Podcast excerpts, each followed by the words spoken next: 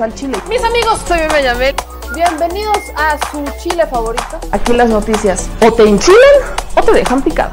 Y bueno, como les dije, hoy tenemos otro caso. Esta es una denuncia que ya tiene un tiempo que me mandaron, que también ya había sido eh, viral, así llamarle, pero que poco se ha avanzado en el tema y tiene que ver con Hidalgo. Eh, a mí me llega esta denuncia el 5 de noviembre del año pasado. Fíjense, aquí tengo el chat y lo tengo bien, bien clarito. Yo por eso primero les pido una disculpa por la tardanza, porque fue justo el 5 de noviembre del año pasado cuando me llega esta denuncia sobre un compañero que se accidenta este, en Hidalgo. El asunto es que aquí, a más allá, ya vemos desde el accidente, hay muchas injusticias.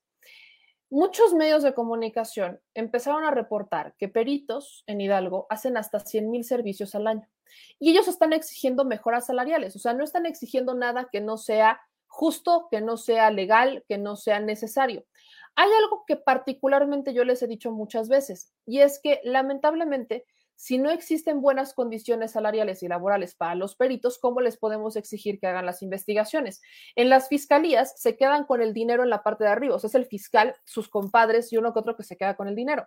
En la Fiscalía de Puebla, yo solo, esta no me la platican, yo la investigué. Yo nunca logré entender por qué había peritos que ganaban 8 mil pesos y entonces encontraba yo uno o dos peritos que ganaban 50 mil pesos. Y yo decía, bueno, ¿por qué hay un perito que gana 8 mil pesos y hay otro perito que gana 54 mil pesos y que no te dicen perito tipo A o perito tipo B, o sea, no te explican cuál es la diferencia entre uno y otro perito. Solamente te están diciendo, uno gana 8 mil pesos y el otro gana 50 y tantos mil pesos. Y dices, ah, caray, ah, caray.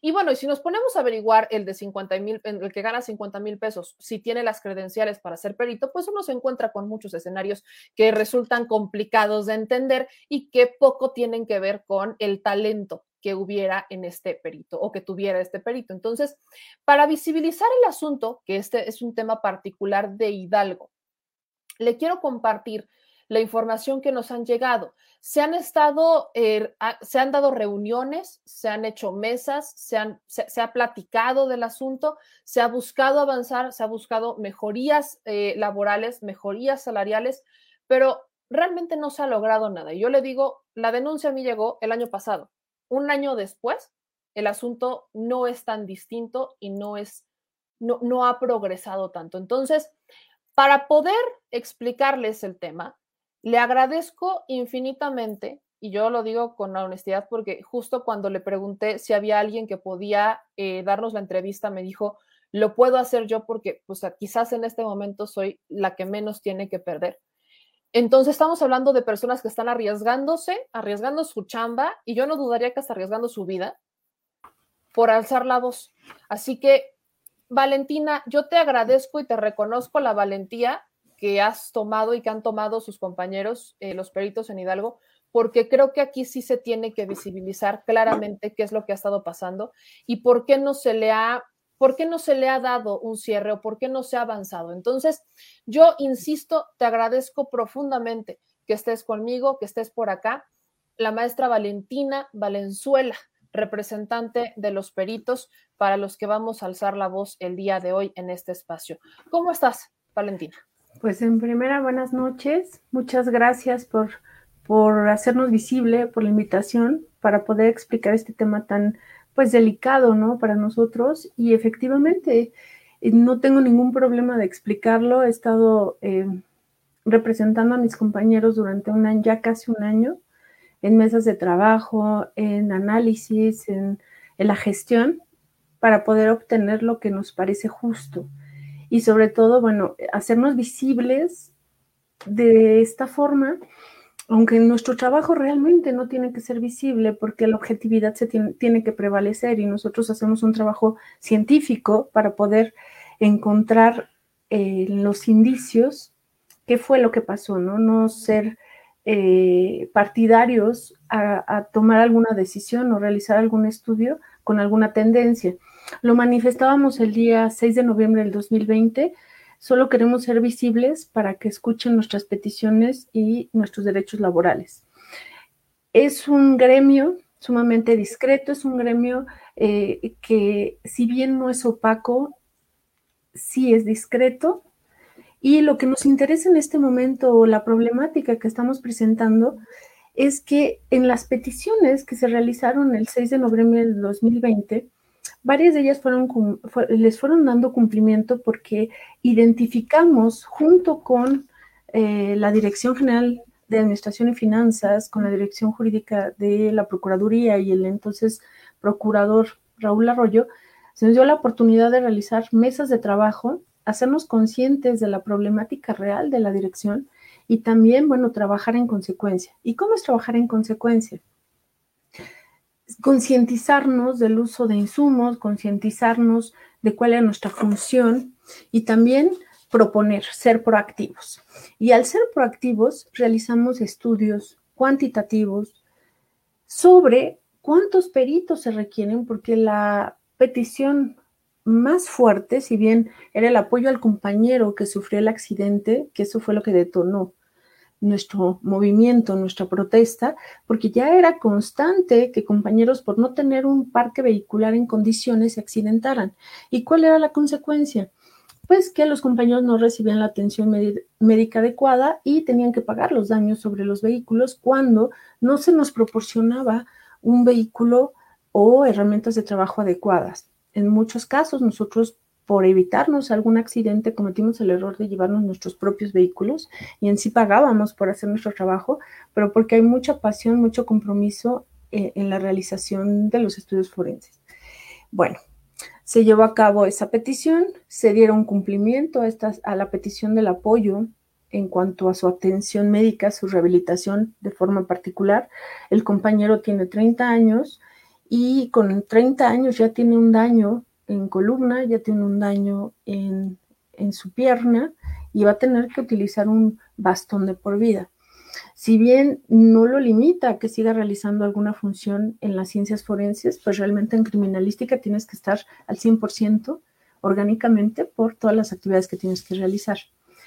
Otras de las solicitudes eran respecto al parque vehicular, mismo que en mayo nos fue proporcionados 30 vehículos que realmente no habían sido eh, solicitados para nuestras eh, peticiones. Sin, sin embargo, aunque son patrullas, porque eran propiamente para la policía de investigación, nos fueron otorgadas. Y se pudo nivelar en cierta forma los vehículos que sí estaban en buen estado con estos 30 nuevos vehículos que, bueno, cuidamos y que tienen cámara y que nos ayudan a realizar nuestro trabajo. Pero hubo una petición generalizada que era un aumento de salario. Para realizar un aumento de salario se nos hizo conciencia de que no podría ser un aumento directo a nuestro salario base. Nuestro salario está integrado. Tenemos un salario donde tenemos sueldo base, tenemos compensaciones, homologaciones federales, etc. Sin embargo, en conjunto logramos identificar dentro del manual de percepciones de los servidores públicos de las dependencias y entidades administrativas del estado de Hidalgo, que se encuentra un rubro de percepciones extraordinarias. Estas percepciones extraordinarias hablan de una compensación por riesgo de trabajo y es específicamente para aquellos que trabajamos dentro de la seguridad pública.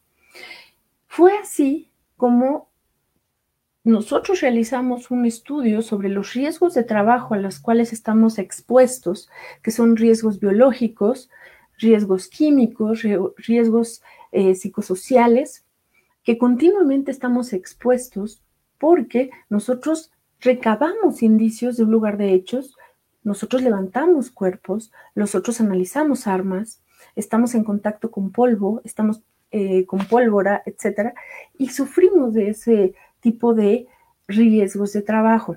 Se realizó una cuantificación muy sensata haciendo un análisis de cuánto se ganaba en Querétaro, en Puebla y en el Distrito Federal.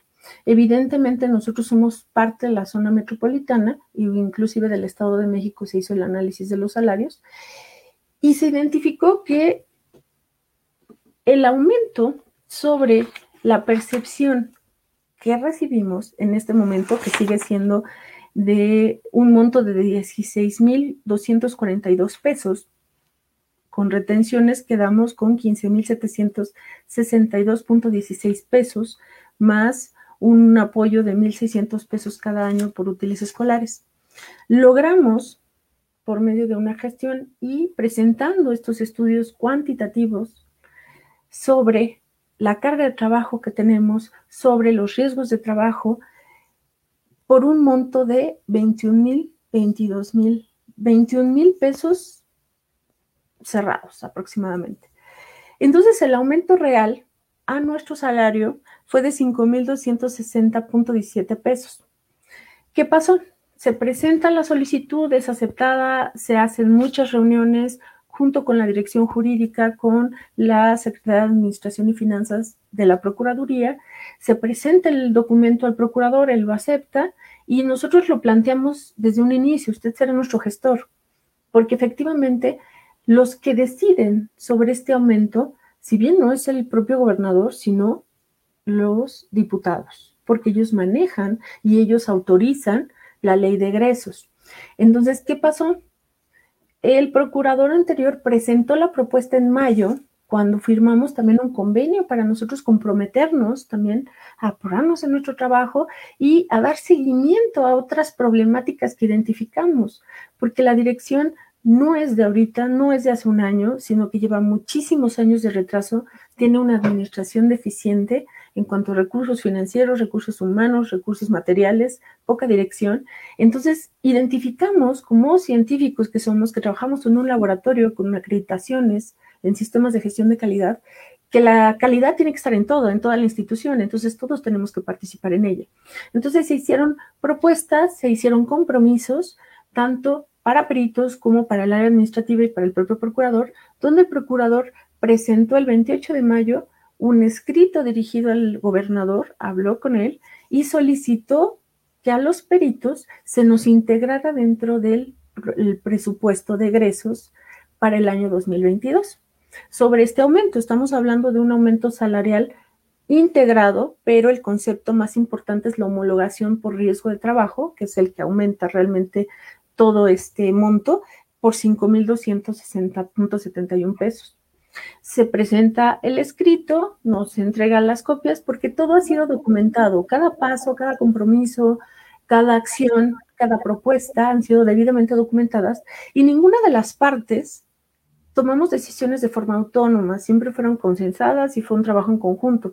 Eso sí fue bien enriquecedor porque nunca se había dado en la dirección. De hecho, la manifestación fue histórica, el trabajo en conjunto fue histórico, inclusive participamos en la realización del reglamento interior de lo que va a ser actualmente la Agencia de Investigación Criminal efecto de que todos estuviéramos convencidos y conscientes de cómo iba a ser nuestra participación, puesto que en este nuevo sistema penal nuestra participación es indispensable. Entonces, a raíz también de ese análisis de tiempos y movimientos, nos dimos cuenta que solo somos 223 peritos para todo el Estado de diferentes materias.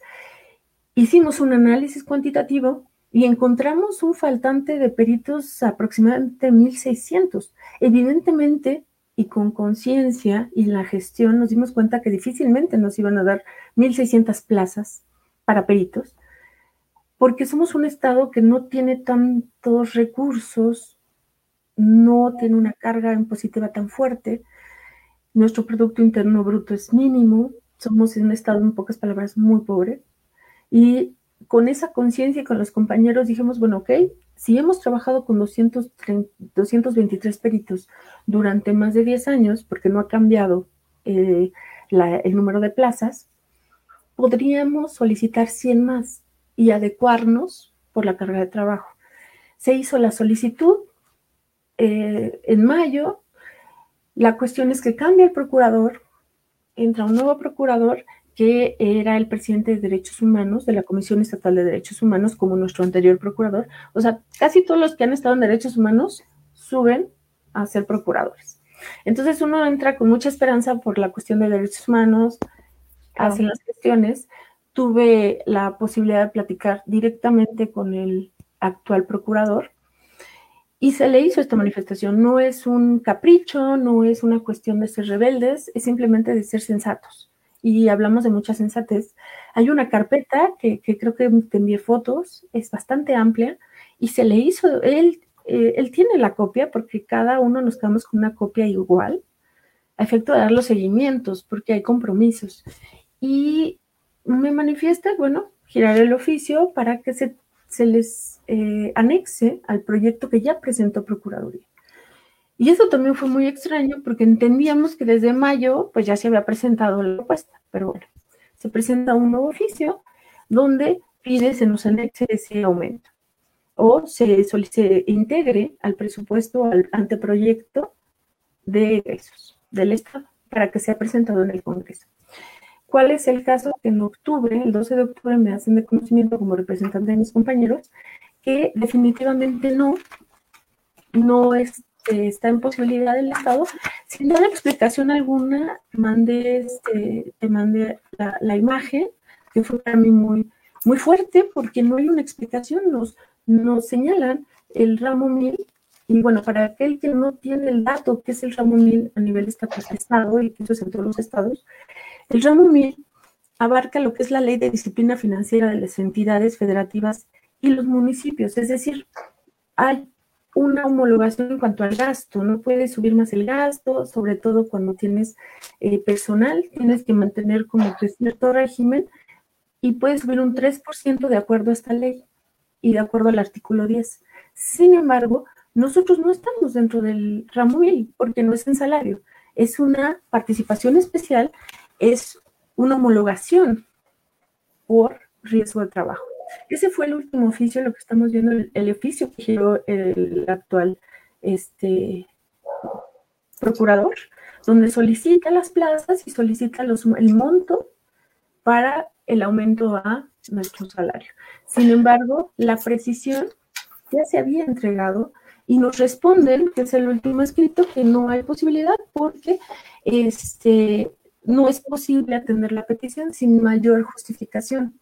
A raíz de esta respuesta, en el entendido que siempre fueron negociaciones en conjunto y que fue algo de casa, de, por decirlo de alguna forma, solicité pues hablar con el procurador y, pedir que nos apoyara, este fue el último oficio, pedir que nos apoyara ante el gobernador para hablar con la Secretaría, Secretaría de Finanzas y explicar realmente que no aplica este rubro, sino que estamos hablando del manual, como lo decía en un inicio, del manual de percepciones y que estamos sobre una percepción o una compensación de riesgo u homologación de riesgo de trabajo por ser de seguridad pública o pertenecer al ramo de seguridad. Y, y pues no se tuvo la opción este, se me hizo de conocimiento por medio de su particular que él iba a gestionar directamente, que iba a pedir recurso, pero que iba a pedir aumento para toda la Procuraduría, puesto que dejamos de ser Procuraduría y vamos a cambiar a ser Fiscalía. Y me parece estupendo que haga una gestión eh, monumental, es mucho recurso, lo sabemos. Cambiamos la forma de trabajar, ¿no? Seguimos trabajando igual Simplemente que sí tiene que cambiar la infraestructura y tiene que cambiar la forma de administración. Esto es sumamente importante para la dirección. Todo este trabajo realizado, y lo repito, fue realizado con los directores y su gente de administración y finanzas, los directores de eh, jurídico, la dirección jurídica de la Procuraduría. Sin embargo, nuestro propio director nunca participó siempre nos señaló como paristas y en mi caso muy personal este, sufrí esa discriminación por mi género. Presenté mi queja en derechos humanos y por eso te comentaba que yo ya no tengo miedo, puesto que pues está esa queja y me quedé muy sorprendida al saber que en una reunión junto con mis compañeros, mi actual procurador, que fue el presidente de la Comisión de Derechos Humanos, lo señala como su amigo. Entonces tengo más de 11 meses, presenté mi queja el 9 de noviembre, sabiendo que no es vinculativa, sabiendo que es una queja donde se le hace una recomendación, creo que es una persona ya mayor o que desconoce sobre los derechos humanos o la violencia de género, y mi intención solo era que se le educara. Pero no he tenido respuesta, me he sentido también por ese lado afectada, puesto que ya he tenido denuncias en citaduría, he tenido en derechos humanos por la propia gente de este señor. Entonces, mm, la violencia institucional es interesante. es dura cuando no estás pidiendo nada para ti. En mi caso, no es una cuestión de querer un puesto o de añorar una dirección, ni mucho menos. Simplemente se está buscando lo justo para todos los compañeros. Se, se consiguieron cosas y lo he reconocido abiertamente. El trabajo sí fue en conjunto. Se consiguieron vehículos. Sí hubo cambios de plazas que también se pedían porque había compañeros que eran un municipio y estaban al extremo del estado. Y el hecho de trasladarse, de vivir en otro municipio, pues ha causado un gasto increíble para este compañero. Se lograron esos cambios. Se logró concientizarnos de que el problema no es señalar al de enfrente, es ver cómo hacemos nosotros nuestro trabajo, no solo el técnico, no solo nuestra función forense, también el respeto a los insumos, el saber cómo solicitar las cosas, el tener prudencia también en el gasto, porque nuestra dirección es muy pequeña, pero sabemos que las ciencias forenses son costosas, y más en este sistema penal que nos exige mucho tiempo y que nos obliga a prepararnos continuamente, y sobre todo a entregar resultados medibles y comprobables. Entonces tenemos que tener un trabajo de calidad. Valentina, me permite, te, interrumpo ahí porque lo que quisiera justo que pudiéramos retratar es la importancia del trabajo que realizan. Yo te lo digo con toda honestidad, me he quejado mucho del trabajo que hacen en las fiscalías o las procuradurías porque deja mucho que desear. Claro. Pero para hablar sobre el trabajo que hacen, también tengo que reconocer que no están trabajando bajo las condiciones que deberían. Yo por eso te lo pregunto, cuando nos hablas, por ejemplo, de los insumos, ¿no? Que son caros, no, no es barato, no resulta, eh, los químicos con los que trabajan, las herramientas con las que trabajan, no son baratas. ¿Ustedes qué herramientas, más allá del tema del sueldo, qué herramientas tienen actualmente para trabajar? Me das un dato importante. Hay un hay un déficit de peritos. Necesitaríamos contratar a más de mil, o sea, mil personas más para estar a como deberíamos para poder trabajar y dar resultados y cumplir con la, con el, con la chamba. Estamos hablando que son 200 y necesitarían 223 y necesitarían todavía mil adicionales no se ha querido contratar, no se ha querido abrir, no, no vaya, es entre un tema de recursos y yo también le sumaría el tema de la voluntad, porque cuando se está comprometido con la seguridad, pues con la pena, ¿no? Si necesito mil peritos, pues cuál va a ser mi plan para contratar a mil peritos, qué voy a tener que hacer para contratar mil peritos, qué tengo que mover y demás. Pero no nada más es contratarlos por contratarlos, sino darles las herramientas de trabajo. Entonces yo por eso me pregunto, ya nos dijiste cuánto ganan y para algunas personas pues ese no es un sueldo despreciable, pero ¿Cuánto, si quiero conocer más sobre el trabajo que hacen, cuántas horas trabajan, cuántos días a la semana y cuáles son los elementos que actualmente tienen para trabajar? Mira, hay diferentes horarios. De acuerdo al laboratorio, de acuerdo a la carrera de trabajo, por ejemplo, criminalística. En criminalística se tienen 46 peritos para todo el estado. El estado está dividido por regiones. Tenemos cinco zonas. Tulancingo, Huejutla, Tula de Allende, que ahorita tuvo la gran invasión, Ixmiquilpan y Pachuca. Estos peritos de criminalística están por guardias de 24 por 48 por lo regular. Sin embargo, los que están en Huejutla, que es la zona de la sierra, solo son dos peritos y están de siete días por siete días. O sea, se van siete días, regresan siete días. Y tenemos también a los médicos. Los médicos están en esas zonas. ¿Por qué esas zonas? Porque en esas zonas se construyeron edificios de procuración de justicia. Entonces, para toda denuncia, siempre va a necesitarse un perito, sobre todo en psicología, medicina, criminalística, son las tres ramas indispensables. Todos ellos tienen, todos tenemos horarios diversos. Yo estoy en este momento en el laboratorio de armamento y balística forense. Somos cuatro peritos para todo el estado de nuestra coordinadora, que también funge como perito porque no nos alcanza eh, las manos para sacar el trabajo y tenemos que transportarnos por todo el estado en caso de que se dé una balacera o que tengamos que revisar algún vehículo, algún inmueble. ¿Qué requerimos? ¿Qué insumos? Utilizamos vernier, utilizamos reglas, utilizamos los señalizadores, utilizamos cámara fotográfica, utilizamos polvos. En nuestro laboratorio, que es el Laboratorio de Armamento y Balística Forense, tenemos cámaras de disparo, una, solo una de agua, y una de estopa.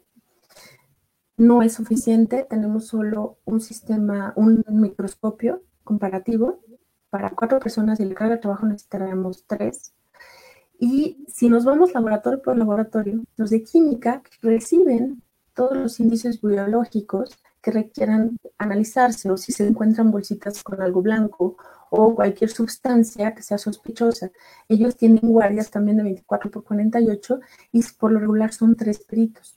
Genética es el caso más duro porque se tiene un laboratorio que costó muchísimo y que cada vez que alguno de mis compañeros realiza un estudio, tiene que esperar a que otro también tenga otro estudio, porque el mismo equipo, para que tú puedas reactivar, necesitas tener varios em, tubos y cada kit, en pocas palabras, tiene un costo.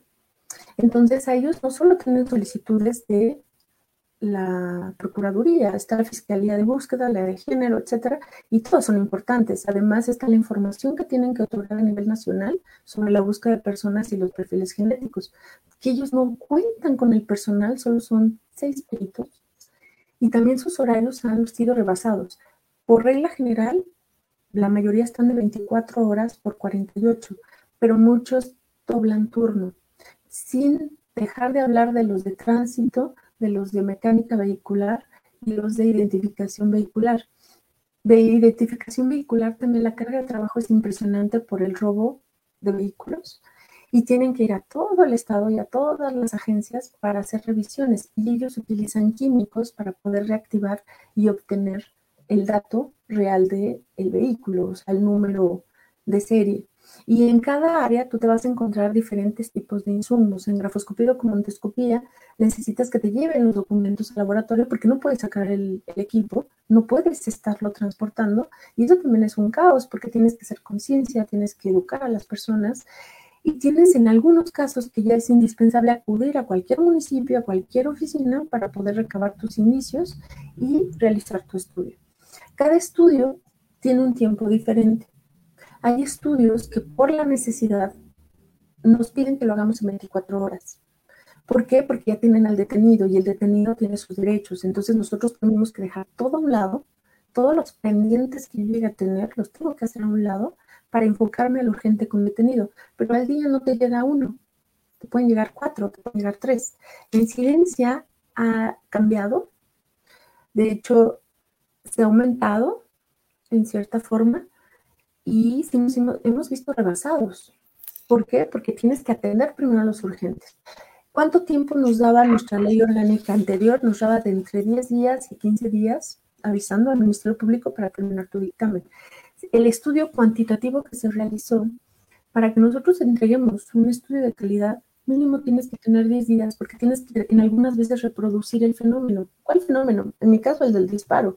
Tengo que hacer pruebas de disparo y tengo que validar y hacer una confronta para poder identificar si el arma fue utilizada o no para provocar el daño a alguien o si el casquillo corresponde o no a esa arma.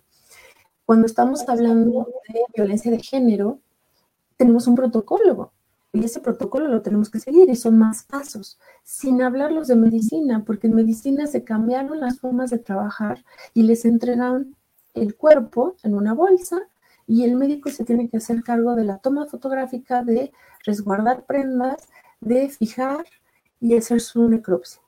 Anteriormente tenían el auxilio de algunos peritos criminalistas, pero ya no nos dio tiempo. No cambió tanto la forma de trabajar y también los protocolos. Y sobre todo porque todos firmamos cadenas de custodia.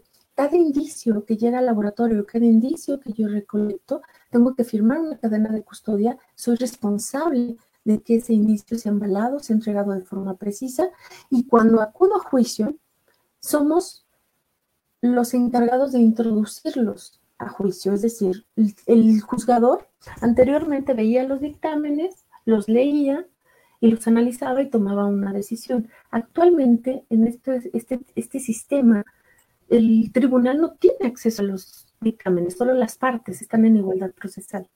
Y nosotros desahogamos nuestro estudio por medio de preguntas. El Ministerio Público nos va haciendo preguntas y nosotros vamos hablando del estudio y vamos describiendo el indicio que analizamos. Y una vez que ya lo describimos es cuando puede introducirlo ante el tribunal, es decir, si es de grafoscopía, se puede introducir el documento, si es en balística, se introducen los indicios balísticos y en todas las materias es de esa forma.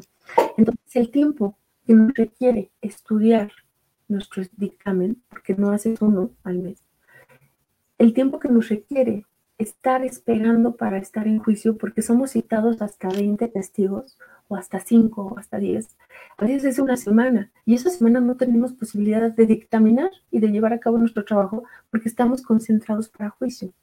Entonces, son muchos factores en cuanto al tiempo. Nosotros tratamos de hacer todo con calidad, evidentemente, porque lo más importante en nuestro trabajo es la víctima, porque lo decíamos desde un inicio, o sea, las víctimas lo ven psicología, que todos los casos llegan a psicología, todos, aunque no lleguen a juicio, aunque se vayan a mediación, todos llegan a psicología, no van por gusto, no nos van a ver porque tengan curiosidad de saber qué está haciendo periciales o qué hacen los peritos, van por una necesidad.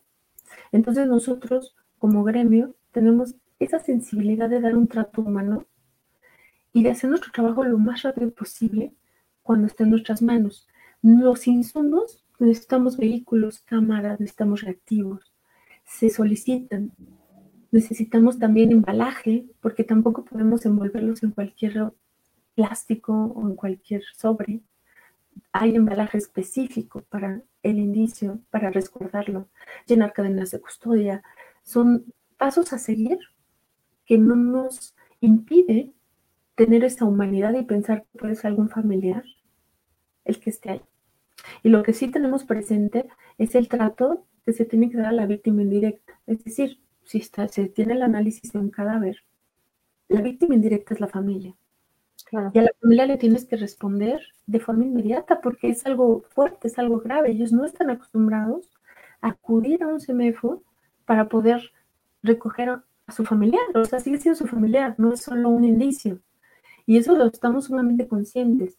Lo que nosotros estamos pidiendo para seguir haciendo nuestra función de forma discreta, objetiva, es que nos den ese apoyo. En este caso hemos tenido el acceso al Congreso del Estado por medio de algunos diputados que hicieron un, manifiesto acerca de esta problemática y haciendo conciencia de que cualquiera de ellos puede llegar a necesitar nuestros servicios, evidentemente.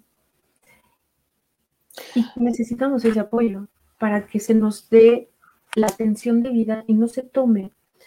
Eh, nosotros no hicimos un paro de labores como tal, se manejó así en los medios, solo fue una manifestación, porque nunca se dejó de dar atención. Somos bien conscientes de que las personas van por necesidad y no puedes dejar de dar la atención porque eres servidor público y no puedes interponer eso.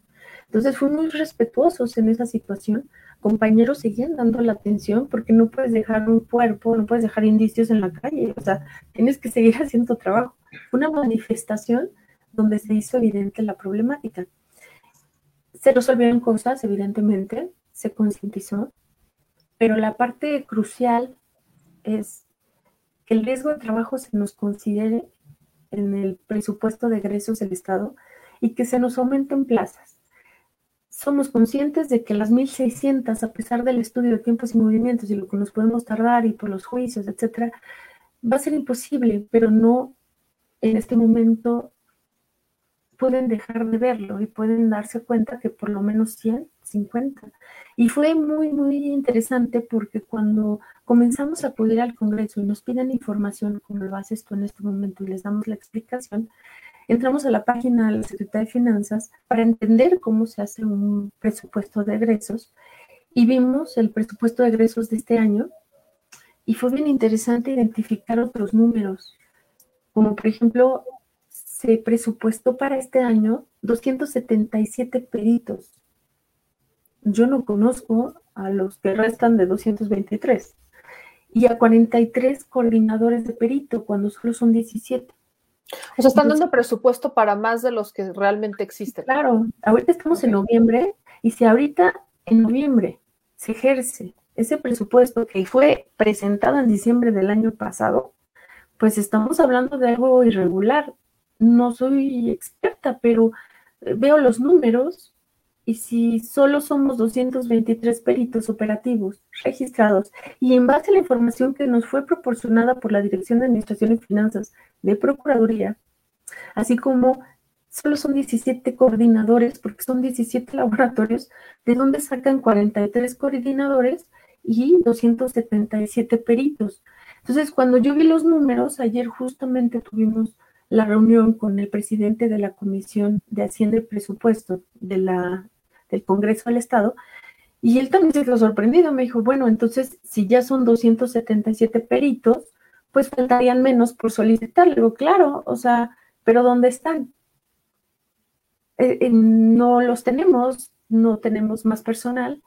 Y si entran en este momento, en este mes 30, pues también estaríamos desfasados porque se pidió un presupuesto de 277 peritos y sobre todo 43 coordinaciones cuando solo son 17. Entonces, ¿dónde están esas coordinaciones? Eso, ese es un tema que sí sorprendió al presidente de la Comisión de, Hacienda y Presupuesto, puesto que no se está optimizando el recurso. Esto es muy delicado, claro, y el decirlo puede ocasionar conflicto, evidentemente, pero está publicado en la página del Estado. No estoy hablando de números que están inventados. Y fue en el tenor de ir preparados a platicar con, esta comisión, ¿no? Y saber realmente cómo se realiza un presupuesto. ¿Y qué estamos pidiendo de los diputados? En primer, que visibilicen nuestro trabajo, que nos reconozcan. Porque ese también es otro punto bien interesante que ahorita te, comento. Pero bueno, visibilizar el problema, el trabajo realizado por, por un año, lo que se consiguió y se agradece evidentemente, pero fue un trabajo en conjunto, y lo que nos falta. Nos falta que nos integren al presupuesto o en su caso se cuestione a nuestro procurador el por qué no nos integran. Si bien vamos a pasar a ser fiscalía supuestamente dos años y por sus palabras es gestionar y conseguir, y lo pueden encontrar en la prensa, mil millones para generar la fiscalía de Hidalgo, y que todos tengan aumentos de salarios, me parece estupendo que me aumenten el salario y gracias por la gestión y, que se haga un edificio mejor y tengamos mejores condiciones, pero yo me voy a lo inmediato y a lo posible en este momento y es solo el aumento sobre nuestro riesgo de trabajo que en este momento estamos viviendo, el aumento de plazas que si bien no son las 100, porque ya señalaron que tenemos 277, bueno, que las personas que tienen esa plaza se involucren al trabajo, ver si tienen las competencias, evidentemente, porque se necesita, para ser perito se necesita mucha pasión, mucha educación, mucha competencia, evidentemente, y mucho tiempo. No es a la ligera, claro, lo que realizamos. Entonces, vaya, podría ser muchísimo más sencillo porque faltarían unos treinta y tantos para poder lograr los 100 digo, si es que ya no los estuvieran otorgando, y que se le pregunte al procurador dónde están esos 43 coordinadores y mejor optimizar el recurso, como bien decía el diputado, y que en lugar de tener 43 coordinaciones, pues que se conviertan en peritos o que pase el presupuesto para el aumento. Entonces, de forma muy clara fue solicitar el apoyo a los diputados para que por medio de ellos nuestra petición sea eh, votada, se ha considerado en su caso, y son el último paso en el Estado. Evidentemente, si tampoco tenemos ese eco, pues tendremos que subir esta situación porque no somos los únicos. El gremio es muy pequeño y la gran mayoría de los peritos del país nos conocemos por ramas, porque sí es una materia muy discreta, pero es muy pequeña y la mayoría de los estados tiene esta problemática. Algunos estados como Querétaro pelearon, se prepararon y consiguieron un mejor salario. El Distrito Federal, o bueno, ahorita en la Ciudad de México, siguen haciendo igual manifestaciones porque les cambiaron un régimen, pero también están haciendo eh, el acercamiento para poder tener una homologación en cuanto al salario y en cuanto a las prestaciones y las condiciones laborales. Puebla no se diga, Puebla tuvo que hacer eh, búsqueda hasta con CONACYT, pedir el apoyo para tener becas para peritos y para poder ganar más. O sea, cada estado y cada gremio, cada grupo de peritos han buscado caminos. pero a nivel nacional sí necesitamos ser observados, ser reconocidos y, regreso al reconocimiento porque hace una semana, el 22 de noviembre, se festeja el Día del Ministerio Público. Es nuestro, él dirige una investigación, estoy totalmente de acuerdo. Y los festejos son bien interesantes porque vienen los ex procuradores y se les da reconocimiento a los ministerios públicos que llevan muchos años. Y es muy triste escuchar a mis compañeros que tienen 28 años en el servicio y que nunca les han dado ni siquiera un diploma. Y que ni las gracias. Ni las gracias. De hecho, todo se nos culpa si un asunto no funciona porque el Ministerio Público no tiene la competencia para ofrecer la prueba o para preguntar. Nosotros somos los responsables cuando únicamente somos los auxiliares. Y como auxiliares no dirigimos la investigación. El Ministerio Público dirige la investigación y el juicio es el que nos conduce. El policía también hace su trabajo, mis respetos. Ellos también son reconocidos. ellos también se les entregan sus diplomas y se les observa. Y es bien, bien, bien triste porque si se analiza, no solo en mi estado, sino a nivel nacional, el nivel o el grado de estudios que tienen los peritos junto con los ministerios públicos y los policías, la gran mayoría de mis compañeros son maestros o doctores, son científicos. No solo tenemos una base, ya no es el perito de hace 20 años o 25 años. Tuvo un crecimiento exponencial y tengo compañeros que son reconocidos a nivel nacional e internacional. Y vamos a foros, y vamos a dar conferencias y, somos la mayoría docentes. Entonces también es un ejemplo a nuestros alumnos de que tenemos que luchar por nuestros derechos laborales y como gremio tenemos que ser visible. Aunque nuestro trabajo no sea visible y así debe ser, porque tenemos que mantener la objetividad, pero que para nuestros jefes, para el Estado, siendo peritos oficiales, pues nos protejan en ese tenor, ¿no? Porque corremos muchísimo riesgo. Nosotros no tenemos chalecos antibalas, nosotros tuvimos que pedir el apoyo, solicitarlo, ¿eh? que a las patrullas que nos fueron entregadas, en especial el logo de servicios periciales, porque tener una patrulla, pues es riesgo, ¿no? Y más que tú no traes armas. Entonces ya cuando ven el logo de servicios periciales, en verdad la ciudadanía nos respeta, nos apoya y en cierta forma nos cuida. O sea, ¿Por qué? Porque no abusamos de ella. Tratamos de hacer nuestro trabajo y tener esa empatía. No nos gustaría estar en su situación y nuestro trabajo, pues alguien lo tiene que hacer. Y tenerle mucho respeto a las víctimas, víctimas indirectas y directas. El respeto es lo más importante para nosotros. Y en ocasiones tratamos de hacer lo más rápido posible nuestro trabajo. Ahora, la atención que sufren las víctimas en el sistema es muy fuerte. Tenemos que humanizarnos, evidentemente. Nosotros somos un gremio muy pequeño, pero al, parecer que somos fríos y que somos científicos, considero que tenemos más humanidad que muchos ministerios públicos o muchos policías. Tratamos de tener cierta conciencia. ¿Por qué? Porque no, tenemos tanto contacto eh, en la calle, vaya, hacemos nuestro trabajo como tenemos que hacerlo. Pero todas las personas que denuncian llegan a nosotros a psicología y los tenemos en la dirección o los tenemos en las diferentes, en las diferentes eh, regiones a efecto de que puedan narrar el hecho y que puedan desahogarse. Y también está el área de contención.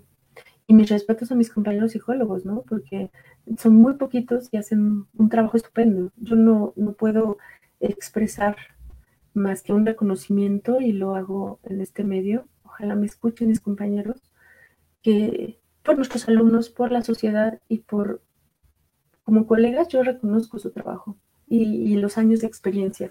Desgraciadamente tengo compañeros también que en este momento están padeciendo enfermedades ya fuertes, tienen cáncer. Se está dando un fenómeno en la dirección de compañeros que tienen el mismo año o los mismos años de laborar en la institución.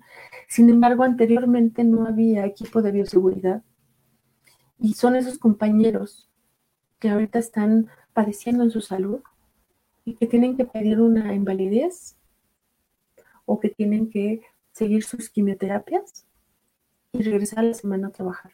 Y es un trabajo que físicamente te exige mucho. Entonces, en ese tenor creo que las solicitudes que estamos realizando son bien sensatas, conscientes de que nuestro Estado no, no tiene tanto presupuesto, pero lo único que nosotros esperábamos, en verdad, es que nos consideraran en el presupuesto. Y ya si los, diputados decían, sabes que no hay otras prioridades, bueno, igual y lo hubiéramos entendido porque somos seres pensantes, conscientes, y hubiéramos seguido trabajando y haciendo la gestión para el siguiente año, ¿no? Siempre hay que seguir intentándolo. Pero el hecho que nos den una respuesta tan tajante de no y no se analizara la carpeta y todos los documentos que tuvimos que realizar, toda la investigación, porque no lo hizo una sola persona, fue todos los compañeros, esos 223 peritos, así como los administrativos, que nos involucramos y que lo pueden ver en las firmas que están en los documentos. Y desgraciadamente no tuvimos ese eco con nuestro director,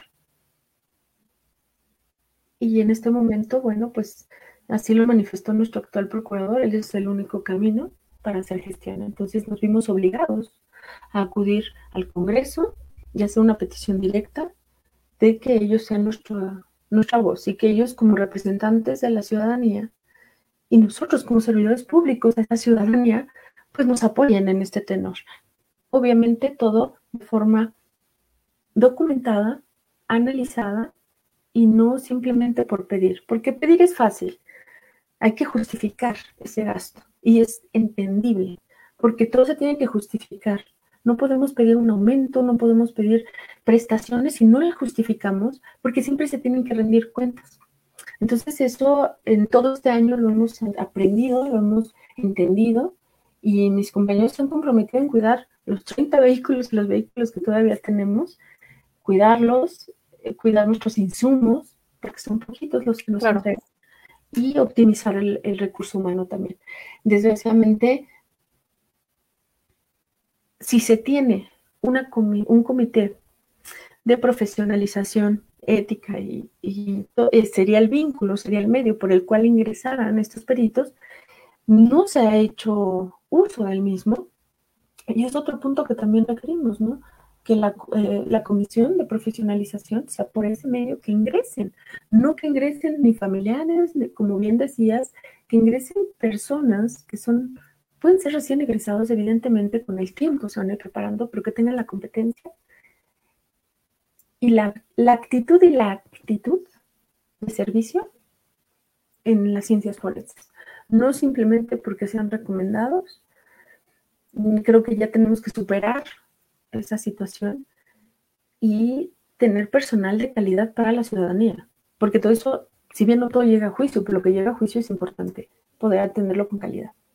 Y bueno, eso sería este, en respuesta a tu pregunta. Yo te agradezco mucho, eh, Valentina, que nos ayudes justamente a visibilizar el tema y bueno, este espacio está abierto para seguir informando eh, cómo han avanzado y cómo van este, con las negociaciones. Hay que seguirlo visibilizando. Yo insisto, te agradezco mucho que lo pudiéramos compartir en este espacio. Entonces, te agradezco mucho, Valentina Valenzuela, eh, maestra Valentina Valenzuela, representante de los peritos. Te mando un gran abrazo y bueno, muy buenas noches. Muchas gracias. Muy buenas noches y gracias. Disculpa mucho mucha información. No te preocupes, muchas, gracias. Para eso está el espacio. Un abrazo. Gracias, buenas noches. Acá eh, creo que hay, hay, varias preguntas que me están haciendo, se los voy a resumir bien fácil y bien rapidito para aquellos que me dijeron, es que eh, como que me perdí en algún punto porque había también hay un tema de, de conexión muy práctico. Están exigiendo mejoras este, salariales, están exigiendo mejores condiciones de trabajo, herramientas de trabajo y están exigiendo también que se les abran plazas. No pueden solamente, son 223, no pueden ellos con el trabajo, con la carga de trabajo que hay en el estado de Hidalgo. Pero a esto sumémosle que eh, ya habían avanzado con las gestiones, les cambian al procurador y él, como venía manejando, pues el procurador eh, siempre sale de la Dirección de Derechos Humanos, ¿no? Sale del, organismo de derechos humanos. Entra el nuevo procurador que también traía el, este, venía con este esquema de estar encabezando eh, la defensa de los derechos humanos y este nuevo procurador les cierra por completo la puerta y les dice con la pena, este, no podemos, eh, no, no está, no se puede, simplemente pues ya, ahora sí que olvídenlo, ¿no? Y vamos a estar con la metodología de la fiscalía, vamos a convertirnos en fiscalía, ahí haré las gestiones. Pero resulta que ellos investigan y se dan cuenta que pues hay un presupuesto solicitado o que se va a ejecutar para 277 peritos, cuando solo son 223. Y que aparte hay 43 supervisores. O sea, van a pagar a, 20, a 43 supervisores cuando en realidad solamente hay 17. Entonces ahí alguien se está clavando la lana, ¿no? Ahí alguien se está clavando la lana y ese alguien que pareciera un robo hormiga porque en un presupuesto que es de millones, pues pasa desapercibido el presupuesto para 40 personas, o sea, pasa completamente desapercibido. Esos son los problemas. Entonces, pues nosotros, por supuesto, yo lo digo, nos quejamos mucho de lo que pasa en las fiscalías, nos quejamos mucho de lo que pasa, de las investigaciones que realizan, pero si no les estamos dando los elementos, si no les estamos dando este, las herramientas para que trabajen, pues ¿cómo les vamos a exigir? Los gobiernos, o sea, me está diciendo que desde hace 10 años están manejando el mismo número de peritos. Es imposible, es increíble, es insostenible que en 10 años manejes el mismo número de peritos. No, no, no es lógico que en 10 años manejes el mismo número de, de peritos y que no tengas ni siquiera la voluntad de ir abriendo plazas años con años. Y lo peor del caso, que estés en papel abriendo plazas, pero esas plazas no existen, no están contratados las personas y solamente estás abriendo las plazas y alguien se está clavando la lana. Entonces, ese es el problema y sí hay que visibilizarlo. Yo se lo repito, no podemos, yo voy a seguir criticando las fiscalías aquí mañana y siempre por esto, justamente por eso.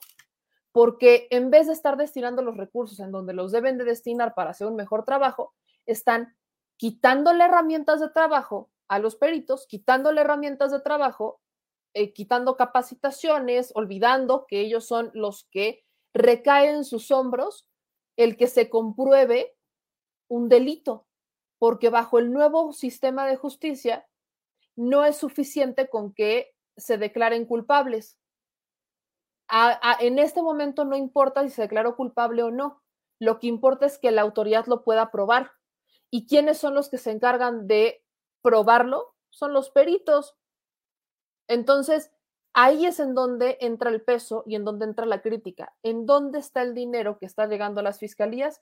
¿Por qué no están destinando el dinero a lo que lo deben de destinar? Y muchas veces vemos a los fiscales, pues, eh, haciendo un muy mal uso de los del presupuesto y de los recursos públicos que les están llegando. De ahí va y de ahí radica eh, la denuncia, de ahí radica la queja y bueno, si esto lo volteamos y lo vemos hacia los policías, bueno, el asunto es todavía peor, ¿no? Porque son también los policías los que lamentablemente pues vienen con muy malos sueldos, vienen con muy malos sueldos y ni siquiera tienen seguro, ¿no? Entonces, claro que si hablamos de seguridad, pues yo le pregunto a usted, ¿de qué sirve que hagan una detención si al final no van a poder probar si es el culpable o no lo es? Si al final y lo digo porque aquí también hemos traído denuncias, por ejemplo, de cuestiones de abuso y demás de estados, y nos están diciendo que les mandan las investigaciones hasta el próximo año porque están saturados. Entonces, si el delito se cometió hoy, pues van a aplazar las investigaciones porque traen una sobrecarga de trabajo y van a poner primero lo urgente. Y entonces, ¿en quién recae la decisión de qué es urgente y qué no? Se nos de arriba. Ahí entra mucho el esquema. Claro que hay corrupción, por supuesto que hay corrupción. El ejemplo está aquí, por ejemplo. O sea, válgame la redundancia, ya me estoy aventando un Sandra Cuevas. Pero eh, tomando el tema, claro que hay corrupción. Por supuesto que hay corrupción. Tan es así que están cobrando peritos que no existen y supervisores que no existen y les están cerrando la puerta para que no puedan ni siquiera exigir más plazas, que al final ni siquiera el beneficio es para ellos, el beneficio es para la ciudadanía. El asunto es complejo, el asunto es bastante complejo, pero bueno,